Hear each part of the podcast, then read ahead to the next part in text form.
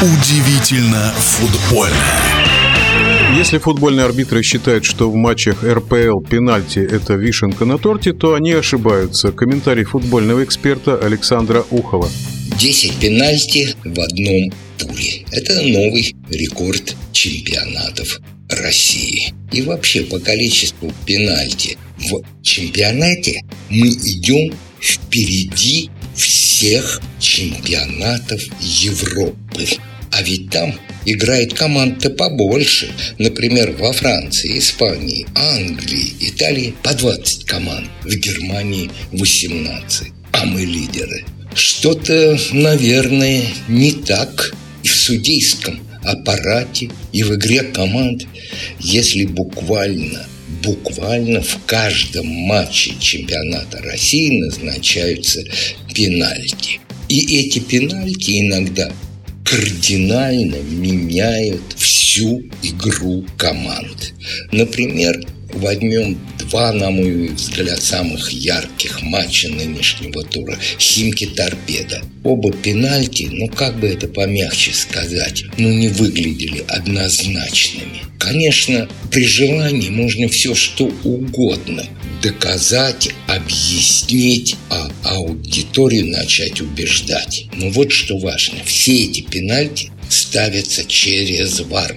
ВАР дает оценку тому или иному действию футболистов на поле, а судья как бы сторонний наблюдатель о роли тренеров. Вот то, что Талалаев знал своих игроков, их называю именно своими, торпедовских, лучше, чем нынешний тренер торпеда Клотет, стало ясно после того, как торпедовцы вышли вперед 2-1. Талалаев тут же проводит замены, он знает все болевые точки торпедовцев. И в итоге 2-1 в пользу торпеда становится 4-2 в пользу Химок. Очень многие говорят, что это неэтично, некрасиво со стороны Талалаева играть против торпеды своей бывшей команды, да вот еще так вот, как оно случилось. Понимаете, тренер, он всегда остается тренером. Думаю, что этика вот в данном конкретном эпизоде не должна играть никакой роли. Еще раз о роли тренера. Абаскаль. Ну, казалось бы, команда в чистую сливает Краснодар 2-0. Но те замены, которые производит Абаскали и перестраивает тактическую схему игры, приводят к победе 4-3. А ведь как было? 2-0, 2-2, 2-3, 4-3. И опять ключевую роль сыграли замены. Браво, Абаскаль. Все это я говорю к тому, что роль тренера, многие говорят, да тренер это 20-25% от успеха команды. Да нет, давайте хотя бы сделаем так, 50-50.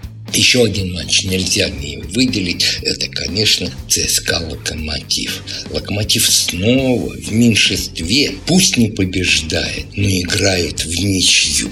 Хотя, конечно, Карасев пожалел Дзюбу, когда тот применил ну, просто хоккейный прием против футболиста Лока и показал ему после некоторого раздумия все-таки желтую карточку, ибо футболисты Лока уже тогда играли в меньшинстве.